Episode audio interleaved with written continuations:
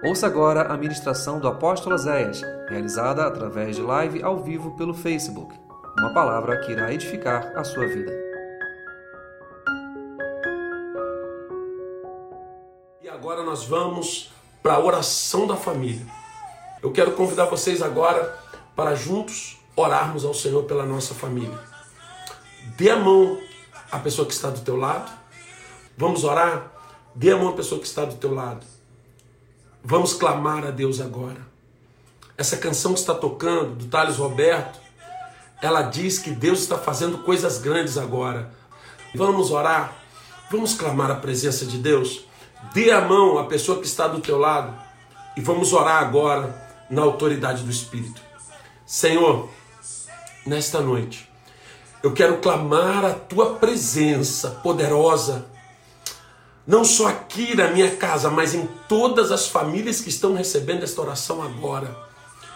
Eu creio, Senhor, que vem coisas grandes para nós, vem coisas poderosas dos céus para a tua igreja. Eu creio que tem muitas coisas que estão pairando sobre nós e que através desta busca da oração da tua igreja, do clamor do teu povo, os céus vão se abrir e bênçãos poderosas vão chegar na vida da tua igreja. Senhor, eu quero te rogar nesta hora por todos aqueles que estão nas suas casas, reunidos com as suas famílias, clamando a tua presença, clamando a tua bênção. Eu te rogo nesta hora, Espírito Santo de Deus, move a tua nuvem de glória, move a tua presença Move o teu espírito. Libera agora, Senhor, a unção sobre a vida das pessoas que estão recebendo esta oração. Libera um mover sobrenatural agora de cura. Senhor, se alguém enfermo, seja qual for a enfermidade, pessoas que colocaram um nome no pedido de oração, seja uma dor na coluna, uma dor nas costas, seja uma dor no joelho, seja uma dor no corpo, de cabeça, seja uma enfermidade mais grave, seja o que for, nós ordenamos agora, espírito de enfermidade, retira-te, sai agora e que entre a cura gerada pelo Espírito Santo de Deus. Pai, eu te rogo neste momento que tu libere cura sobre o corpo dos teus filhos, mas também sobre a alma. Tira a ansiedade, tira a amargura, tira a angústia, tira o peso do coração, tira a aflição da alma, traz paz, acalma a alma do teu povo, acalma o coração dos aflitos, traz paz à tua igreja agora. Senhor, nós rogamos neste momento pela nossa nação. Nós te rogamos pelos nossos governantes, pelo presidente Jair Messias Bolsonaro, nós te clamamos pelos ministros dele, nós te pedimos, ó Deus, que o teu espírito de sabedoria venha sobre ele, que o teu espírito de sabedoria reine sobre a vida dele. Senhor, em nome de Jesus, governa a nossa nação através da vida deste homem. Eu te clamo nesta hora, Pai, Espírito Santo de Deus, traz agora a tua nuvem de glória e cobre os governantes da nossa nação, o governo do estado do Rio de Janeiro, o governo de Teresópolis. Senhor, em nome de Jesus, os senadores, os deputados federais, cobre a nossa nação, porque, Senhor, um espírito de confusão, um espírito de baderna tem tentado se estabilizar, roubando a paz da população, e em nome de Jesus, como igreja, nós nos levantamos contra esse principado e nós declaramos que ele seja destruído agora, ele seja rompido, em nome de Jesus, todo principado de desordem seja repreendido em nome de Jesus e que haja paz para governar, haja governança do Espírito de Deus sobre a nossa nação. Nós clamamos, Deus, pela América do Sul, pela América do Norte, pela Europa, pela Ásia, que estão infectados com esses vírus, pela África. Nós clamamos pelo mundo onde esse vírus chegou. Senhor, que tu repreenda essa malignidade, que acabe o poder desse vírus em nome de Jesus, que os que estão enfermos sejam curados, que os que estão doentes sejam sarados agora. Eu te peço agora em nome de Jesus Espírito Santo de Deus, Espírito de poder e glória, entra agora, Senhor, com a tua autoridade, com o teu poder e cessa o poder desse vírus, cessa a ação dessa malignidade, nos dá a tua proteção, nos guarda, guarda a nossa família, guarda o nosso lar, guarda o nosso casamento, guarda a nossa esposa, guarda os maridos, guarda os filhos, protege os pais, os casamentos que estão em crise as pessoas que estão perdendo suas famílias. que elas recebam o espírito de restituição, o espírito de restauração, o espírito de cura. Nós te pedimos agora em nome de Jesus. Toca agora com cura sobre cada lar, sobre cada família, sobre cada casa. E haja restituição, haja restauração. Eu te clamo pelos trabalhadores, os que estão saindo todos os dias de casa para trabalhar e ganhar o pão, para manter o país em movimento. Eu te clamo pelos profissionais da área de saúde, todos eles, pelos aqueles que trabalham nas fábricas, os que trabalham na luz, na água, os que trabalham na segurança, os que trabalham como militares, os que trabalham, Senhor, na finança, seja numa loteria, seja num banco, os que trabalham nos supermercados, os que trabalham nas farmácias, aqueles que estão, Senhor, tratando de abençoar a nossa vida, os caminhoneiros, os ajudantes, os comerciantes, Abençoe, Pai. Senhor, eu clamo hoje por aquele que está com medo de quebrar, com aquele que está com medo de não ter o pão em casa, com aquele que está com medo de ver a sua empresa falir, aquele que trabalha como autônomo e já não vê mais recursos para chegar. Eu profetizo em nome de Jesus, Senhor, vai mudar este quadro, tu vai abrir janelas nos céus e nós vamos ver um mover sobrenatural, como nós ainda não vimos nesta nação. Eu creio, eu profetizo, eu declaro isso, porque eu crer que é um grande mover de Deus para as nossas vidas, para todos os filhos de Deus, há um mover separado de glória. E eu clamo por cada casa, por cada família, por cada pessoa, e que venha a liberação e a unção e o mover do teu Espírito Santo, em nome de Cristo Jesus. Toma minha vida, a vida da pastora Márcia, de Júlia, de Rômulo, da dona Margarida, Cobre a minha família com teu sangue, tenha misericórdia de nós. A minha fé está em ti. E eu peço nesta noite, aumenta a nossa fé, aumenta a fé de todos que estão assistindo este culto, como tu aumentou a fé dos teus discípulos, daquele pai que clamou por um milagre ao seu filho, que orou dizendo: Pai, aumenta a minha fé. Nós também te clamamos, aumenta a nossa fé e que toda ansiedade, toda angústia da alma seja repreendida em nome de Jesus e que toda a tua igreja receba paz, poder e graça através da tua palavra, em nome de Cristo Jesus. Amém e amém. Graças a Deus, glórias a Deus.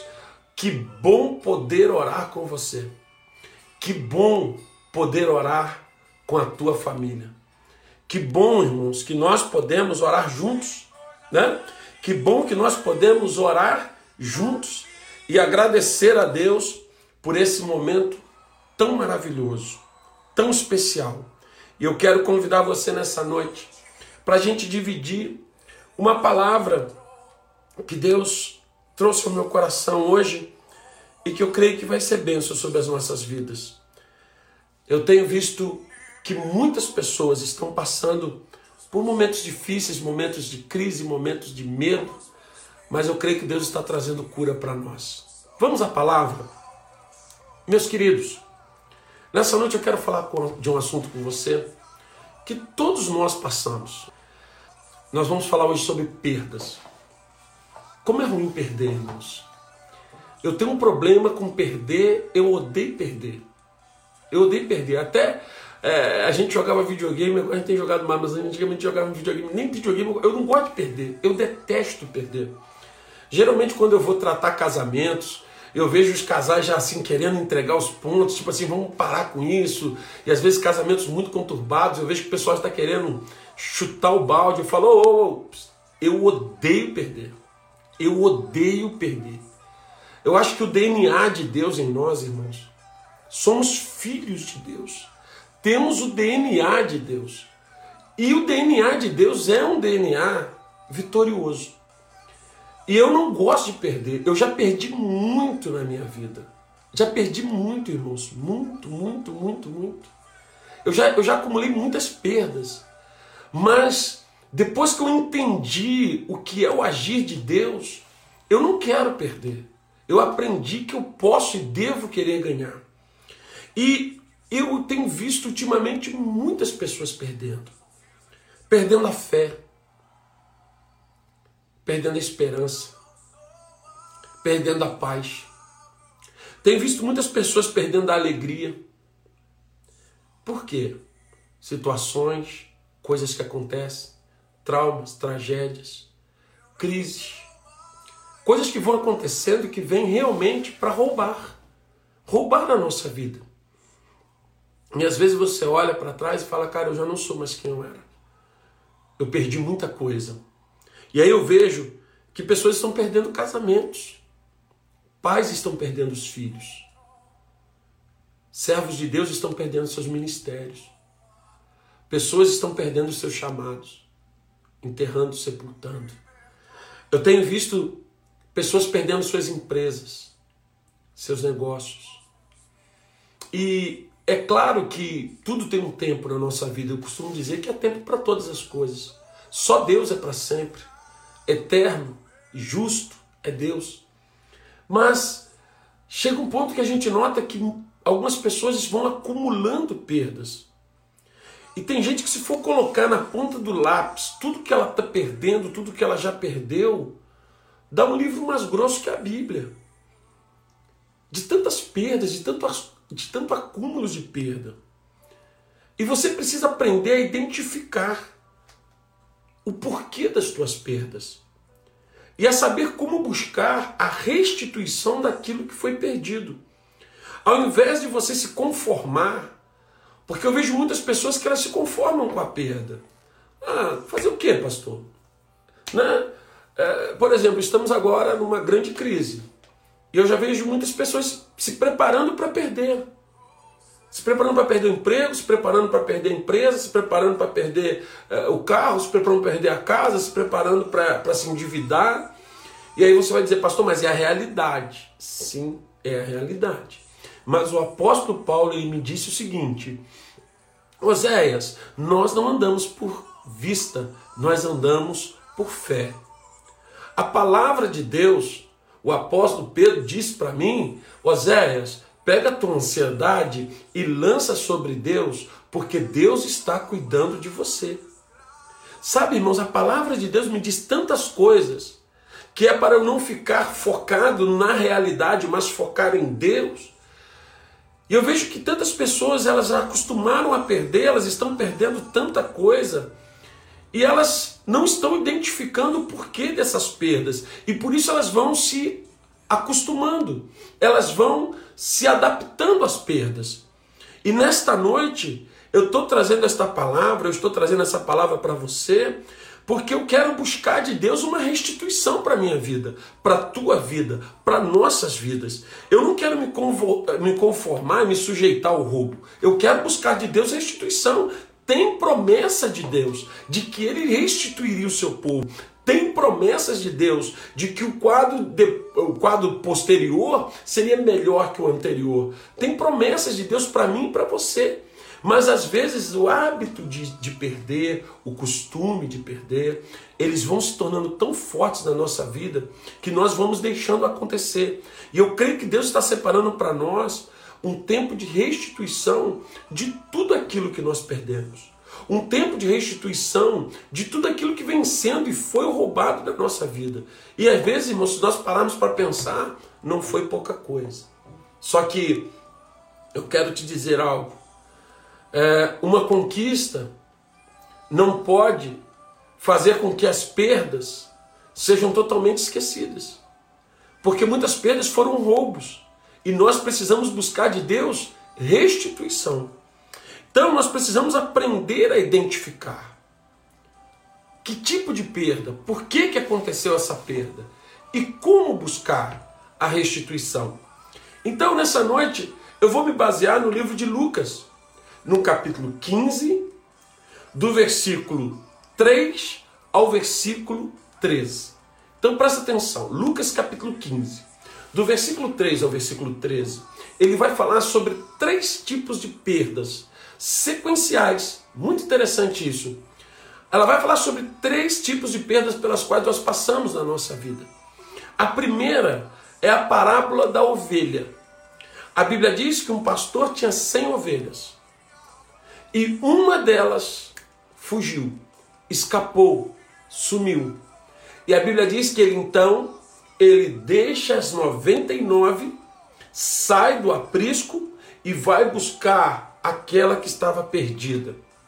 E o que, que eu entendo nesta palavra? A ovelha foi aquela perda natural decorrente dos descuidos da nossa vida, da falta de atenção, da ausência de cuidado.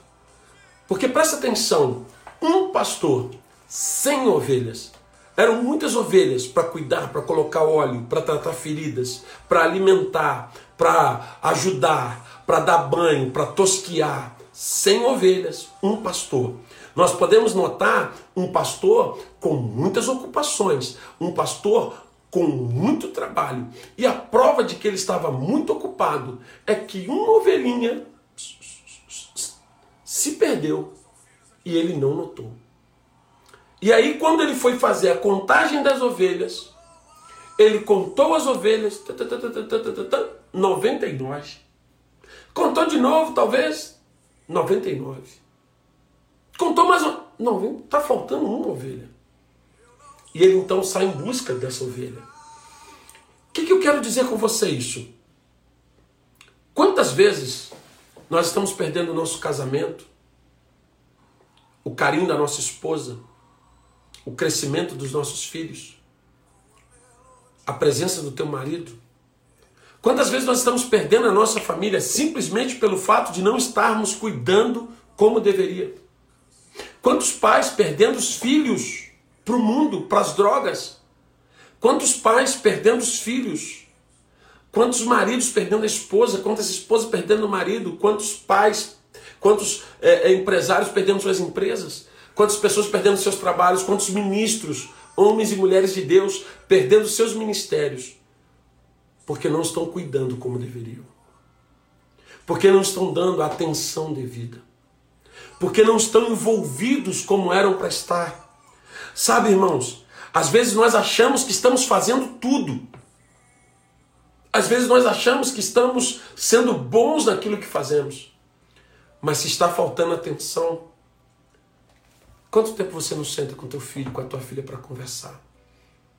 Há quanto tempo você, casal, vocês não sentam para conversar? Não estou falando sentar para brigar, para discutir, para cobrar, não. Eu estou falando sentar para conversar, para ouvir. Há quanto tempo você, marido, não pergunta para tua esposa como você está? Há quanto tempo você, mulher, não pergunta para teu marido como você está? Parece que nós temos medo do que o outro vai falar. E nós preferimos não perguntar. Nós temos visto crianças, jovens, adolescentes. Nós tivemos um, um congresso, um carnaval com quase 40 adolescentes e jovens. E a maioria deles reclamavam uma só coisa: eu não tenho com quem conversar. Eu não tenho com quem falar. Porque muitas vezes a pessoa libera uma palavra e já recebe uma pedrada. Muitas vezes a pessoa conta uma coisa e já recebe um julgamento. E aí a conversa, o diálogo não acontece. Então nós não estamos cuidando como deveríamos cuidar. Aquele pastor não era um mau pastor, era um excelente pastor. Mas ele estava soberbado, ele estava com certeza muito envolvido com muitas preocupações. E ele não percebeu que uma estava se perdendo. Às vezes nós estamos tão ocupados com o nosso trabalho, com o dia a dia, com a empresa, com o negócio, com o que estamos fazendo, que nós estamos perdendo bens preciosos e nós não estamos notando. Essa perda foi uma perda causada por descuido. Foi uma perda causada por não poder estar prestando atenção. E muitas vezes nós precisamos fazer como aquele pastor, parar e contar. De vez em quando nós precisamos parar para contar a nossa família. O que, que, é isso, pastor? Eu sei quantos tem na minha casa. Aqui em casa, agora somos cinco. Eu já eu conto, eu sei quantos tem, pastor. Não precisa contar, não. Precisa contar sim. Você tem, por exemplo, dois filhos como eu. A tua esposa, eu, minha esposa, dois filhos, e agora eu tenho minha sogra. Você precisa contar. Sabe? Apontar o dedinho não para julgar, não para condenar, mas o dedinho. Opa, ali tem minha esposa hoje, como é que ela está? Vou lá dar um abraço, vou dar um beijo, vou ministrar uma oração, vou conversar com ela. Às vezes eu preciso apontar o dedinho e ver como é que está meu filho. Opa, meu filho está se perdendo ali, ó. Meu filho está se perdendo. Eu preciso cuidar, eu tenho que tomar conta. Às vezes é minha filha que está precisando de ajuda, de um socorro, eu preciso tomar conta. Sabe, irmãos, às vezes nós precisamos. Ontem eu tive uma experiência de, de na hora de eu estar indo dormir, a minha sogra estava sentindo muita dor. Eu passei pelo quarto dela, pude ver que ela estava sentindo dor. Parei, conversei um pouco com ela, orei por ela. Sabe, irmãos, isso é o cuidado, é o apontar o dedo. Não apontar de julgar, não. É o contar a tua família. É saber se tem alguém se perdendo. Tem mulher que o marido já não. Já foi embora, ela nem viu. Tem marido que a mulher já não, não fala. Tem casais que já não tem intimidade, ó. Há tempos. Tem casal que nem se beija mais. A, a intimidade tá. Eles não estão nem aí. As ovelhas estão indo tudo embora eles não contam, eles não olham para dizer: peraí, peraí, está faltando alguma coisa. Você não sente falta de carinho, não sente falta de afeto, não sente falta de cuidado. Sabe, irmãos, vocês não sentem falta dos filhos de vocês, dos pais de vocês, vocês não sentem falta. Então nós temos que, às vezes, fazer como aquele pastor, parar e contar, para saber o que, que nós estamos perdendo. Tá tudo no lugar? Tá tudo certinho? Tá tudo bem? Então você pode fechar a porta do teu aprisco e dormir. Mas se você não está consciente que está tudo bem, está tudo tranquilo, ah, meu irmão, alguma coisa está errada. Tem que parar, tem que ver. Sabe, irmãos, eu tenho visto muitas pessoas que estão guardando, ouça essa ilustração. Eu usei ultimamente já para uns dois casais. Imagine que teu casamento seja uma pessoa dentro da tua casa. Você, tua mulher, teus filhos e o casamento que é um ser, um, vamos dizer que é uma pessoa que mora com você. E é muito comum casais, quando chegam os filhos, eles pegam o casamento e colocam dentro do armário. Pá, tranca o casamento. Pessoas que quando começam a ganhar dinheiro, tem que sair para lutar, para ganhar dinheiro, para conquistar, para trabalhar, pegam o casamento e tum, trancam dentro do armário. Pessoas, quando estão vivendo ascensão é, profissional e financeira, começam a ganhar dinheiro, fazer novas amizades, conquistar novas coisas, pegam o casamento, trancam dentro do armário e falam: ó, fica aí, porque agora eu vou sair para resolver um problema, eu vou sair para ganhar dinheiro, eu vou sair para crescer profissionalmente, eu vou sair porque eu estou conquistando algumas coisas, eu agora vou ter que sair porque eu tenho que tomar conta das crianças, então você fica aí. E muitos casais estão formando parceria, estão formando sociedade para criar filhos. Muitos casais estão formando sociedades para ganhar dinheiro, comprar casa, comprar carro e gerar futuro. E estão deixando o casamento dentro do armário. O casamento está sendo pessimamente cuidado, o casamento está sendo abandonado. E ele vai fugir, ele vai embora, ele vai morrer. Dentro do armário, sem cuidado, sem tratamento, o casamento vai morrer. Vai faltar carinho, vai faltar atenção. Presta atenção, filho não é roubo. Filho é bênção. Filho é presente de Deus. Filho não veio para atrapalhar casal, não veio para destruir casamento. Filho veio para abençoar a família. O meu casamento já existia antes dos meus filhos chegar. E eles precisam continuar existindo quando os meus filhos forem embora. Para isso, eu preciso mantê-lo vivo. Vivo. Tem casais que hoje só se conectam através de filhos. Para com isso. Vai se conectar através um amor que existe entre vocês. Tira o casamento de dentro do armário e vai cuidar do teu casamento. Vai cuidar daquilo que o casal precisa. Faz a contagem, vê se está tudo no lugar, vê se a vida íntima de vocês está no lugar, vê se o carinho, o afeto está no lugar, vê se o respeito está no lugar, vê se os beijos e os abraços estão no lugar, vê se não está faltando nada e se tiver, vai buscar urgente. Sabe, irmãos, às vezes nós estamos cuidando de muita coisa, ocupados com muitas coisas e perdendo coisas valiosas sem percebermos. Cuidado, hein? Amor sem cuidado acaba em perdas. Amor sem cuidado acaba em perdas. E eu vejo hoje muita gente que se perderam dos filhos, dos ministérios, se perderam do chamado, porque foram se ocupar com muitas outras coisas. Nesta hora, você vai ter que aprender a exercer o amor e a humildade. Por quê? Aquele pastor, ele deixa as 99 por amor àquela uma que se perdeu. Ele deixa as 99 curadas, tratadas, no aprisco, protegidas e vai atrás dela.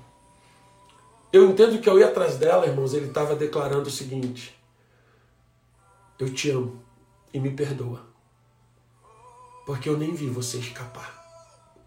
Me perdoa, porque eu nem vi você fugindo de mim. Para você reconquistar algo que você perdeu por falta de cuidado, por falta de atenção, você vai ter que engolir o teu egoísmo. Você vai ter que engolir o teu ego. E vale muito a pena, tá? Vale a pena. Vale a pena você se prostrar diante de Deus e dizer: Deus, me perdoa. Eu perdi meu ministério, eu perdi meu chamado, eu deixei tudo para trás, deixei fugir das minhas mãos, porque eu me ocupei com muitas coisas que não eram para ocupar. Vale a pena você ir à tua esposa, ao teu marido, pedir perdão.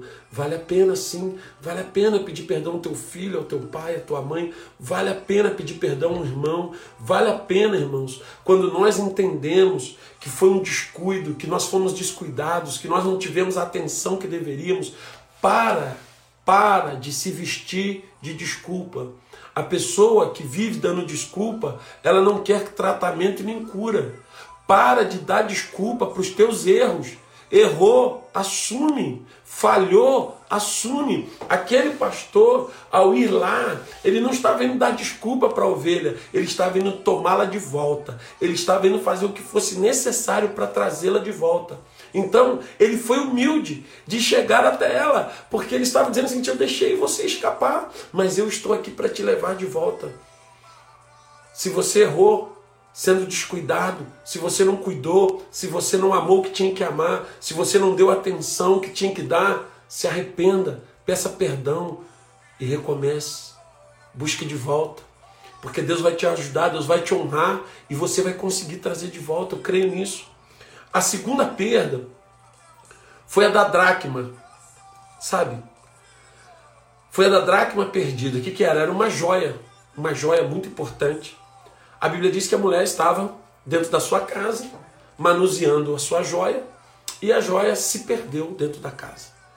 E ela acende a luz e começa a dar uma faxina para achar aquilo que ela tinha perdido. E aí eu vou dizer para você, foi uma perda acidental. Quando é de forma acidental, é aquilo que nós não queríamos que acontecesse, mas aconteceu. Mas fizemos algo que trouxe a perda. Sabe, irmãos? Presta atenção. Na primeira, foi um descuido, foi falta de cuidado com aquilo, com a pessoa, com o chamado, com a empresa, com o ministério, com algo que Deus te deu e você não cuidou como deveria ter cuidado. Você não deu atenção. É uma coisa que não aconteceu num dia, num fato, num evento. É algo que foi acontecendo gradativamente. E a ovelha foi fazendo um buraquinho lá no, no coisa até que ela conseguiu fugir e você não viu. Foi assim uma perda natural por descuido e falta de cuidado e de atenção. A segunda, a mulher perdendo a joia perdida, a joia preciosa, foi falta de cuidado no manuseio, um acidente. Ela provavelmente estava lá, botando na roupa, limpando, sei lá o que ela estava fazendo. E ela ia mostrar para as suas amigas. E a joia se perdeu. E isso acontece quando? Quando a gente é, acidentalmente, por descuido, a gente faz o que não deveríamos ter feito. É uma ação precipitada, que magoou alguém, que feriu alguém, que entristeceu alguém. É uma palavra que você não deveria ter falado, mas você falou. Era um gesto que você não deveria ter tomado, mas você tomou. Era uma compra que você não deveria ter feito, mas você fez e se endividou, se enrolou. Foi uma coisa que você fez impensadamente, sem o cuidado devido. E acidentalmente, isso gerou perdas na tua vida. Você já passou por isso? De você falar algo, magoar uma pessoa, você fala, meu Deus, eu não deveria ter falado, mas já falei. Aquela reação, de repente, uma pessoa falando e você, pá, mandou de volta. Para que, que eu falei isso? Então, o que, que eu quero te dizer? Quando que isso tem acontecido muito nas nossas famílias, gerando perdas? É só você prestar atenção no que aquela mulher estava fazendo. A Bíblia diz que depois que ela perdeu, ela acendeu a luz. Sabe o que, sabe que isso me leva a entender? Que ela estava manuseando algo valioso, precioso, ou sem luz, ou com pouquíssima luz. O que, que isso quer dizer? Muitos homens, muitas mulheres, muitas pessoas hoje manuseando coisas valiosas, importantes que Deus lhes deu no escuro, sem a presença de Deus, sem a presença do Espírito Santo de Deus. Como você vai criar filhos sem direcionamento do Espírito Santo de Deus? Como você acha que vai conseguir manter o teu casamento de pé sem a presença do Espírito Santo de Deus? Como você acha que você consegue fazer a tua empresa se manter de pé, meio em todo a todas as coisas, ao caos, seja o que for, sem a tua empresa ter uma aliança com Deus, um direcionamento de Deus? Como que nós podemos, irmãos, querer manter um ministério? Como que nós queremos exercer um ministério, um chamado ministerial, sem a presença massiva do Espírito Santo no controle da nossa vida? Muitas pessoas manuseando coisas importantes e valiosas sem luz. Você está brincando com fogo. Você está manuseando coisas que Deus confiou a você, uma família, um casamento, uma bênção, um ministério, um chamado, um trabalho, uma empresa, coisas que Deus confiou a você e você está manuseando isso sem luz, sem direção. Ah, mas eu acredito em Deus, eu oro de vez em quando. Isso não é nada. Isso é pouca luz. Isso é pouca luz. Você precisa de luz constante, dia e noite, porque você está manuseando algo poderoso. Eu ministrei na semana passada sobre o fruto do Espírito, uma parte da ministração falava sobre os frutos do Espírito no casamento. Sabe, irmãos, por que, que o casamento de um servo de Deus, de uma serva de Deus, vai dar certo? Porque ele tem o fruto do Espírito. Qual é o fruto do Espírito? Paciência. Já viu o casamento dar certo sem paciência? Mansidão, ou seja, ninguém está bravo, está todo mundo manso. Alegria, um casamento onde o povo está sempre alegre. Amor. Casamento depende do amor, é a base. Fruto do Espírito. Benignidade. Temperança. Domínio próprio. Aí olha aqui, eu vou te mostrar agora. Se eu tenho domínio próprio, se o Espírito Santo está agindo na minha vida, eu tenho domínio próprio. Então eu não vou magoar pessoas com reações, eu não vou explodir dentro de casa ferindo mulher, filhos, marido. Não, isso não vai acontecer. Por quê? Porque eu tenho o domínio do Espírito Santo. Então, ou seja, quando você está vivendo perdas por causa disso, você magoou alguém, teu casamento está ruim porque você magoou tua esposa, você magoou teu marido, você magoou teus filhos, magoou teus pais, entristeceu tua família. Você criou problema com os teus irmãos ministeriais, com teu pastor, com teu líder, sei lá. Você está vivendo um momento de perdas por causa de uma atitude errada que você teve. Qual é o conselho da Bíblia? O que a Bíblia diz que aquela mulher fez? Primeira coisa, ela acendeu a luz. Sabe o que ela fez? Ela chamou Jesus. Ela acendeu a luz. O que é acender a luz? É trazer Jesus, porque disse, ele disse, eu sou a luz do mundo. Jesus é a luz que vai iluminar o teu caminho, te dar direcionamento para achar aquilo que você perdeu. Aquela mulher ela traz uma presença massiva de luz, ou seja, traga uma presença massiva do Espírito Santo sobre a tua vida. E ela, depois de trazer Jesus, ela começa a fazer uma faxina.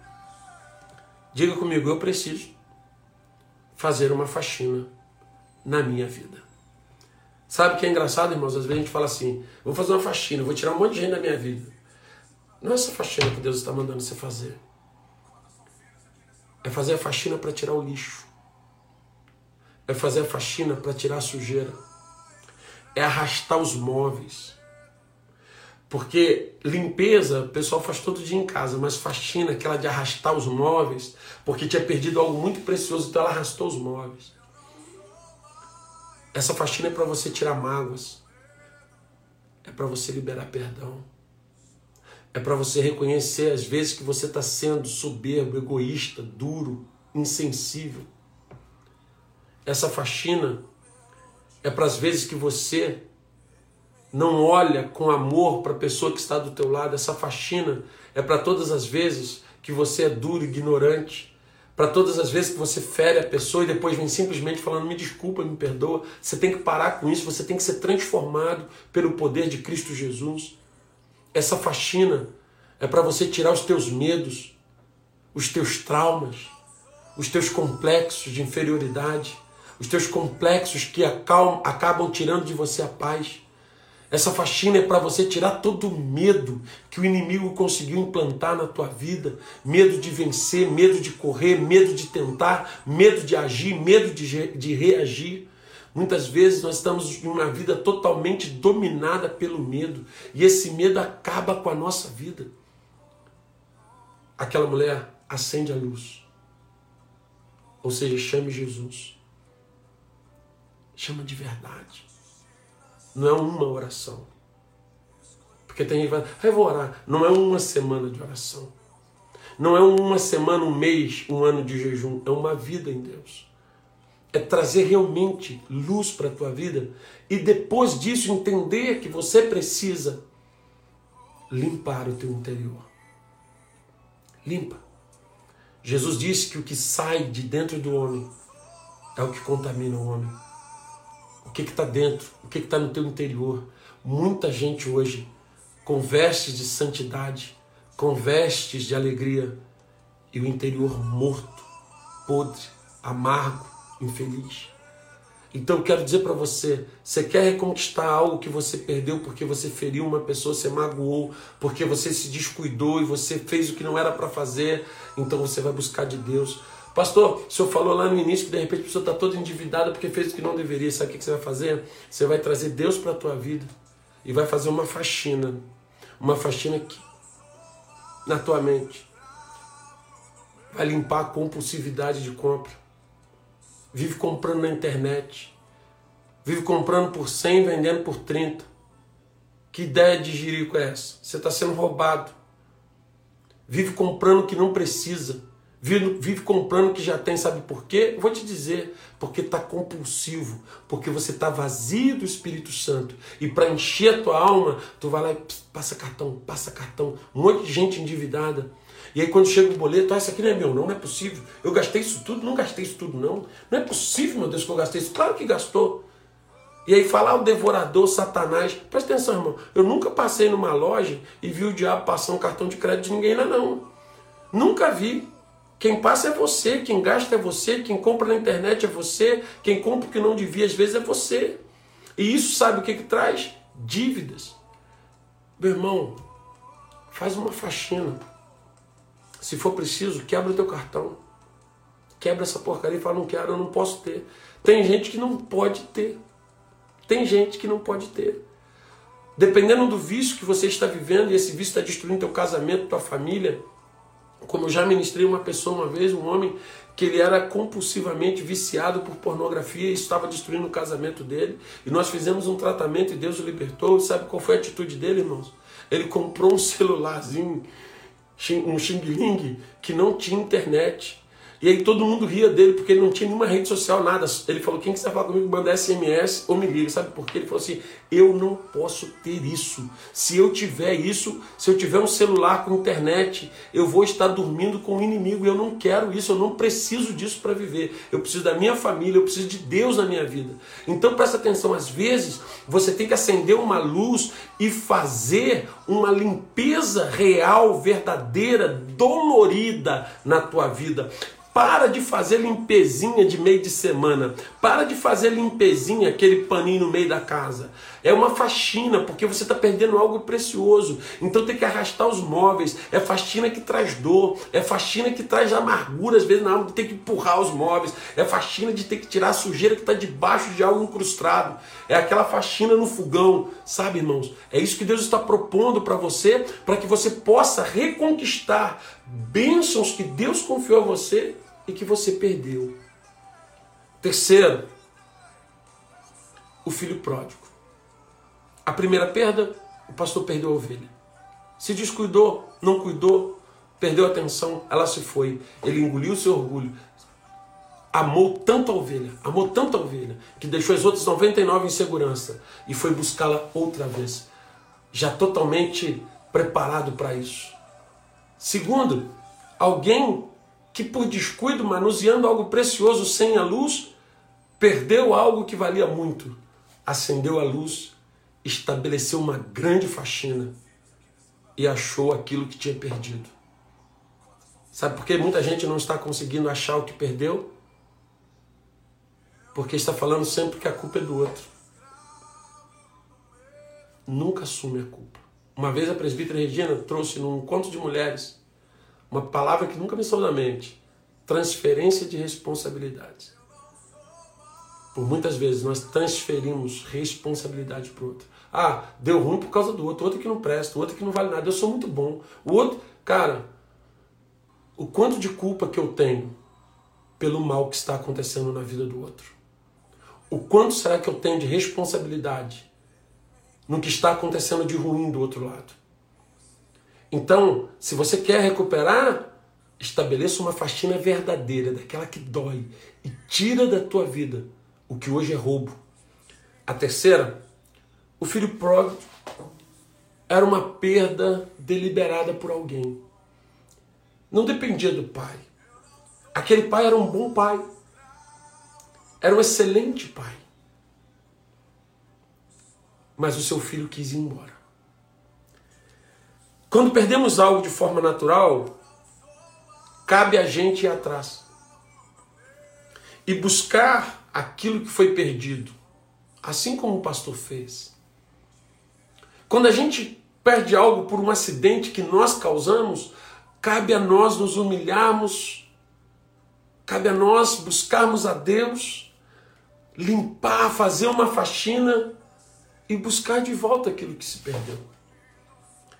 Mas existem perdas que não dependem de nós. Foi algo que não foi da nossa vontade, não foi do nosso consentimento. Foi algo que não foi. Alguém quis. Aí eu vou dizer o quê? Que o filho pródigo foi embora porque o pai era ruim? Você acha isso? O filho pródigo foi embora porque o pai não prestava? O filho pródigo foi embora porque o pai não valia nada? O filho pródigo foi embora porque o pai era um vacilão? Não. Ele foi embora porque em algum momento ele se fascinou pelo mundo. Ele se fascinou e uma pessoa fascinada perde a capacidade de valores e de raciocínio. E ele se fascinou, ele se fascinou pelo mundo e ele olhou para a casa do pai e a casa do pai não tinha brilho. Porque quando você fica fascinado, aquilo que você vê brilha. Às vezes um homem se fascina por uma mulher na rua. Uma mulher se fascina por um homem na rua. Um jovem se fascina por uma namorada, por um namorado, por uma amizade. E aquilo brilha tanto que ele abandona pai, mãe, ele se revolta contra a família, ele se revolta contra a casa dele, o marido se revolta, deixa a família, abre mão da mulher, abre mão dos filhos, abre mão de tudo, abre mão de uma história. Às vezes a mulher também é a mesma coisa. Pessoas se, se fascinam. Quantas pessoas que já tomaram tombos gigantes nessas pirâmides por quê? Porque se fascinaram pelo dinheiro fácil, pelo crescimento rápido, pelo dinheiro de forma instantânea e abriram mão, gastaram o dinheiro da empresa, gastaram o dinheiro da família e tomaram tombo, quebraram e passaram humilhação. Sabe por quê? Fascínio. Aquele jovem, o filho pródigo, ele se fascinou pelo mundo. Não tinha nada a ver com o pai dele, tinha a ver com ele.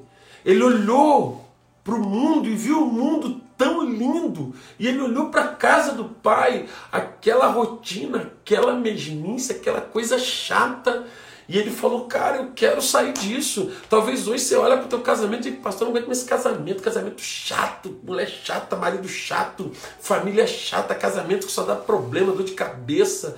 Eu conheci uma pessoa que é linda, só fala coisa boa, só é feliz. Nossa, eu, quando eu tô com ela, eu vou nas nuvens, eu, eu voo, eu, eu sei, sei lá, eu ando de helicóptero, eu faço doideiras quando eu tô lá do outro lado. E aquela pessoa me faz feliz. Meus amigos, né? É, é os filhos filhos falam pro pai, nossa, fulana é maravilhosa, não é chata igual vocês, Bertano. E aí tá fascinado. E quando fica fascinado, não tem jeito. Você, tudo que você fala, a pessoa rechaça. Tudo que você fala, a pessoa bate frente. Tudo que você fala, a pessoa não, não é isso. E tudo que você fala ofende, tudo que você fala, ela é contra. E aquele jovem, ele então decidiu sair da sua casa. E aí? O que fazer? Aquele pai não tinha como evitar. Até poderia, mas seria algo arbitrário. Seria algo terrível, seria algo é, é, é, de guerra. E, e ficar por, por ordem, ficar obrigado, não adianta. E aí aquele pai não tinha como evitar. Ele não pôde evitar a ingratidão do filho. Ele não pôde evitar a falta de amor do filho. Ele não pôde evitar a desonra daquele filho. A perda não fazia parte da sua escolha, mas sim da escolha do outro. Aquele pai não estava escolhendo, o filho estava escolhendo. Ele tinha que respeitar a escolha do filho. Nesse caso, vale a pena usar a fé e se revestir de esperança. Sabe, irmãos, foi assim com a viúva de Naim. Foi assim com o filho pródigo e vai ser assim com você também. Ao entregar, confiar e descansar em Deus, eu começo o meu processo de restituição. E no tempo certo, Deus vai trazer de volta aquilo que é teu. Pois Ele é o Deus de restituição. Nesse tempo, não adianta se mexer, Nesse tempo, não adianta falar, não adianta brigar, não adianta criticar, não adianta debater, não adianta bater de frente, não adianta usar de violência, não adianta jogar na cara, não adianta. Sabe, irmãos, muitas pessoas querem fazer um papel que só Deus faz. Ouça o que eu vou te dizer nessa noite. Só Deus muda pessoas. Gente não muda gente. Só Deus muda o coração de um homem, de uma mulher, de um jovem. Deus mudava o coração de Faraó, que era o ser humano mais poderoso da terra. Deus mudou o coração de Nabucodonosor, que na época era o dono do mundo, sentado no trono da Babilônia. Só Deus muda pessoas. E às vezes a gente fala, assim, ah, mas eu vou obrigar Deus Deus não vai obrigar o cara a voltar, Deus vai obrigar a mulher a voltar, Deus vai obrigar a pessoa a fazer o que eu quero, não. Eu não vou orar para Deus é, trazer, para Deus fazer, para Deus. Eu vou orar para Deus para que Deus o liberte. Porque chegou o um momento, eu, eu, vou, eu posso dizer o que eu penso, assim, no meu fantástico mundo de Bob. Aquele pai amava tanto o filho que ele nunca desistiu de orar pelo filho. Ele amava tanto, tanto, tanto filho que ele nunca desistiu daquele filho. Eu creio que ele orava pelo filho. E um dia, diante do chiqueiro de porcos, o fascínio caiu. Os olhos se abriram. E voltou o entendimento. Eu tenho ministrado muitas, muitas, muitas pessoas que saíram e depois de um tempo falaram: o que, que eu fiz? Por quê? Porque quebrou-se o fascínio. E aí eles fazem o quê? Eu preciso voltar. Existem coisas, irmãos, que só Deus pode fazer. Existem pessoas que só Deus pode libertar. Existem situações onde só Deus pode trabalhar. E aí tem gente que está estragando tudo, sabe por quê? Porque ela quer fazer o papel de Deus. Ela quer brigar, ela quer obrigar, ela quer e não é assim. 2 Coríntios, perdão, 2 Crônicas, no capítulo 20, versículo 17, uma guerra estava travada contra Josafá e não dependia dele, não foi ele que pediu, não foi ele que quis, não foi ele que declarou guerra. Foram as pessoas que se voltaram contra ele, por, por incrível que pareça, pessoas que ele tinha ajudado e que se voltaram contra ele num ato de ingratidão. E aí Josafá ele clama a Deus e diz: Senhor, eu não sei o que fazer, eu não tenho nem forças para lutar essa guerra. Talvez hoje, mulher, você não tenha nem mais forças para lutar. Talvez hoje, homem, você que está aí não tenha nem mais força. Você, pai, mãe, já não tem mais força para lutar pelo teu filho. Você diz, pastor, não tem mais força pela tua empresa, pelo teu ministério. E a Bíblia diz em 2 Crônicas 20, 17, que Deus envia uma resposta para o rei Josafá e diz assim: Josafá, nessa batalha você não vai ter que lutar. Postai-vos, ficais parado, e vede a salvação do Senhor para convosco ó Judá e Jerusalém. Não temais, nem vos assusteis. Amanhã sairei aos encontros, porque o Senhor será convosco. Tem batalha que nós temos que deixar Deus agir. Tem hora que nós temos que entregar nas mãos do Senhor, confiar e dizer: Senhor, tu vais fazer o que for melhor. Tu vais cuidar e tu vais gerar um milagre. Então você precisa identificar, meu querido, se talvez você está passando por uma coisa onde você tem que realmente esperar em Deus. Deixar Deus agir. Deixar Deus trabalhar. Porque às vezes nós não podemos impedir de sair. Às vezes nós não podemos impedir de ir. Mas nós temos que estar de braços abertos para receber, porque vai ter restituição. Você vai clamar ao Deus que restitui. Você vai clamar ao Deus que sara. Você vai clamar ao Deus que cura. Você vai clamar ao Deus que tira as escamas dos olhos. Você vai clamar ao Deus que liberta. E a palavra diz para nós, em Isaías 61, 7, que em lugar da nossa vergonha, nós vamos ter dupla honra. Em lugar de opróbrio, nós vamos exultar na nossa porção. Aquele pai não queria outro filho. Aquele pai não queria outros filhos. Ele queria o filho dele de volta. Ele queria o filho dele de volta. E ele orou.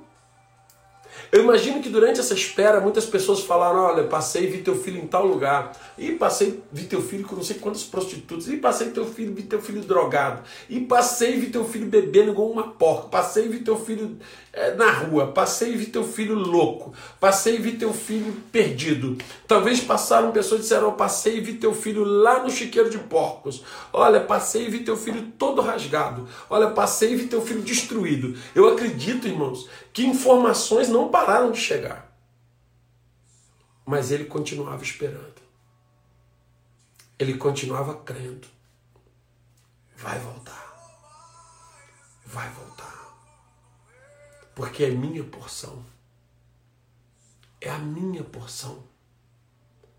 Pode uma mulher pedir a Deus o marido da outra? Pode um homem pedir a Deus a esposa de outro homem? Pode. Pode alguém pedir a Deus a empresa do outro? Pode alguém pedir a Deus o ministério do outro, o chamado do outro? Pode? Claro que não. Claro que não. Porque cada um de nós temos as nossas porções. O teu casamento é a tua porção, a tua família é a tua porção, a tua casa é a tua porção, o teu trabalho é a tua porção, a tua empresa é a tua porção. E Jesus, e a palavra de Deus diz aí 60, em lugar de a vergonha, você vai exultar na tua porção, na tua porção. E na tua terra você vai possuir o dobro. E vai ter uma perpétua alegria. Sabe o que é perpétua alegria? Alegria que dura, alegria que fica, alegria que não acaba alegria que permanece. Então, nessa noite, eu quero deixar para você essa palavra, creia. Creia nesta palavra que está sendo ministrada. Dê um basta nesse tempo de perdas em tua vida. Se cabe a você, vá atrás. Pede perdão. Busca. Perdoa. Libera perdão. Não perde a tua família. Não perde a amizade de um irmão, de uma irmã de um tio, de uma prima, de um amigo, por causa de mágoas, pessoas que em momentos ruins feriram e foram feridas. Vai atrás. Se foi descuido, se foi falta de atenção, se arrependa, se humilhe e vá, vá buscar.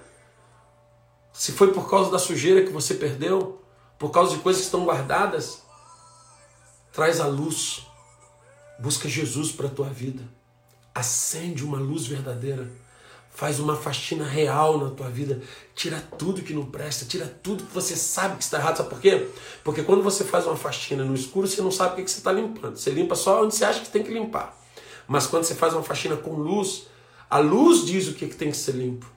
A faxina feita com Jesus, é Ele dizendo: Eu quero que você tire isso, que você tire aquilo e que você tire aquilo outro. Faça uma faxina com Jesus. Agora, se não depende de você, sabe o que você vai fazer? Entregar nas mãos do Senhor. Confiar. E dizer: Senhor, eu creio que tu vai trazer a minha porção de volta. Eu creio, Deus, que tu não me deste uma porção para humilhação nem para vergonha, mas sim para viver a dupla honra. E eu creio em nome de Jesus que nós precisamos nos preparar para o melhor. Nós precisamos nos preparar para a restituição, porque vai chegar a nossa hora. Eu tenho visto muitas pessoas, irmãos, já se preparando para o pior. Eu tenho visto pessoas se preparando para perder. Eu tenho visto pessoas se preparando para aquilo de ruim que elas acreditam que vai acontecer. Mas eu quero ministrar você.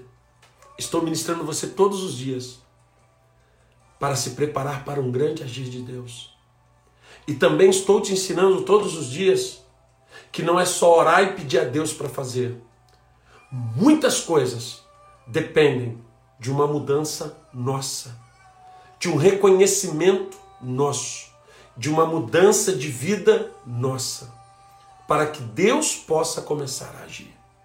Então, nessa noite, se você perdeu, se você está perdendo, eu quero te dizer, dá tempo de recuperar. E se você já perdeu e era de Deus e foi presente de Deus, Deus pode trazer de volta na tua vida. Deus pode te restituir. Porque Ele é o Deus que promete isso no livro de Joel, dizendo: E eu te restituirei tudo aquilo que foi consumido pelo gafanhoto, pelo meu exército que eu enviei contra vocês. Então, nessa noite, eu quero convidar você para fazer uma oração junto comigo. Não é a oração de arrependimento, não é a oração chamando Jesus para ser o Senhor. Eu quero nessa noite fazer uma oração para você que anda perdendo. Talvez perdendo até a tua saúde, porque não está cuidando como deveria. Perdendo a tua saúde mental, o teu equilíbrio, porque você está descuidado, está comendo lixo, informações demais. Talvez você está perdendo a tua paz, teu casamento, tua alegria, teu ministério, teu chamado, eu não sei. Mas eu quero chamar você agora para uma oração de restituição, para uma oração de cura, para uma oração de poder, de graça. Sabe, irmãos, porque eu creio que tem um Deus cuidando de nós. Você consegue acreditar nisso? Um Deus que cuida da gente em cada detalhe. Um Deus que cuida da gente, irmãos, quando a gente vê e quando a gente não vê. Um Deus que cuida da gente quando a gente não percebe. E esse Deus é o Deus que vai trazer restituição sobre a nossa vida. E eu quero convidar você nessa hora para nós orarmos. Para que comece hoje, agora, um tempo de restituição na tua vida. E eu quero convidar você agora, nesse momento, para nós orarmos. Feche os teus olhos. Coloque a mão sobre o teu peito. Vamos falar com Deus. Pai, nesta noite, nós clamamos a tua presença. Nós clamamos o teu Espírito Santo sobre as nossas vidas. Eu te rogo a Deus nesta noite, em nome de Jesus, que o teu Espírito Santo toque agora em cada pessoa que está recebendo esta oração. Senhor, eu quero crer, eu posso sentir que tu está cuidando de mim. Mas tu está cuidando de cada pessoa que está agora lá na casa dela, recebendo esta oração. Talvez no trabalho, talvez no dentro de um carro, talvez. Eu quero rogar nesta hora, Pai, a cura de tudo que foi perdendo ao tempo, Senhor. Senhor, pessoas que estão acumulando perdas, perdas de família, perdas de alegria, perdas de saúde, perdas de paz, perdas, Senhor, de bens. Eu te rogo nesta hora, Espírito de Deus, a tua palavra diz que tu odeia o roubo e que ama o juízo. Então, em nome de Jesus, eu te peço agora que seja restituído tudo que foi roubado, que seja restituído tudo que foi tirado da vida dos teus filhos, que seja restituído tudo aquilo que foi arrancado da vida deles. E eu te peço nesta noite, Pai, dai-nos luz, Dá-nos luz para saber, ó Deus, qual tipo de perda nós estamos vivendo e qual atitude que nós temos que tomar.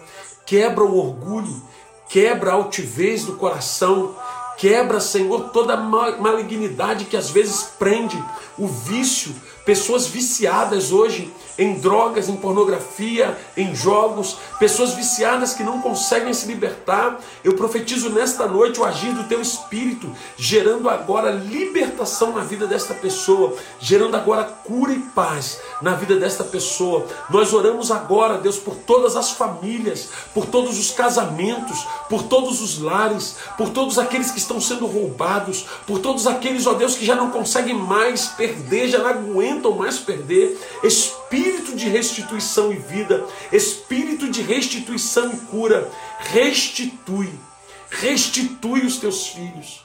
Eu creio que nessa noite tu está cuidando da nossa vida. Tu está cuidando da nossa casa, tu está cuidando da nossa família, do nosso trabalho, da nossa empresa, do nosso negócio, tu está cuidando de tudo. Tu és o Deus que nos ama, Pai. E nesta noite, em nome de Jesus, eu profetizo restituição de todas as perdas, da alegria, da paz, da presença de Deus que foi tirada, que haja luz na nossa vida. E em nome de Jesus, Senhor, toca agora em cada casa, em cada pessoa que está recebendo esta oração, para que venha cura, para que acabe o tempo do roubo. E eu profetizo agora em nome de Jesus, restituição, restituição do Espírito Santo de Deus sobre a vida desta pessoa, sobre a vida desta família. Senhor, se alguém hoje debaixo do fascínio, um homem, uma mulher, um jovem, uma pessoa fascinada e que está perdendo bênçãos por este fascínio e que está gerando crises e perdas, eu profetizo e declaro em nome de Jesus que todas as correntes do fascínio sejam quebradas, que todas as obras de, de feitiçarias, de malignidade sejam quebradas agora, em nome de Jesus, e seja liberado um tempo de bênção, um tempo de cura, um tempo de unção sobre a vida dos teus filhos, em nome de Jesus, em nome de Jesus, que a glória de Deus se estabeleça nesta casa, nesta família, em nome do Pai, do Filho e do Espírito Santo de Deus. Amém e amém. Graças a Deus. Que bom que você ouviu essa ministração. Divulgue, compartilhe, divida esta palavra com alguém. Que esta palavra seja canal de bênçãos em sua vida. Te esperamos no próximo culto na Casa de Louvor. Acesse nosso site casadelouvor.org.